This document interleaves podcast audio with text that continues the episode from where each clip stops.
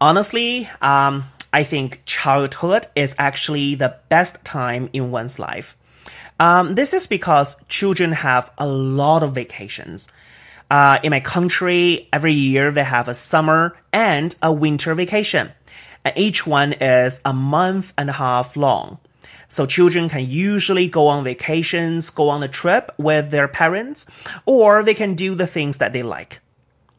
And besides, I think childhood is actually the best time in one's life because children don't have too much responsibilities.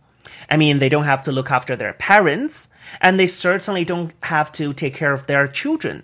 So in this case, they have less stress. Therefore, I think childhood is actually the best time in one's life.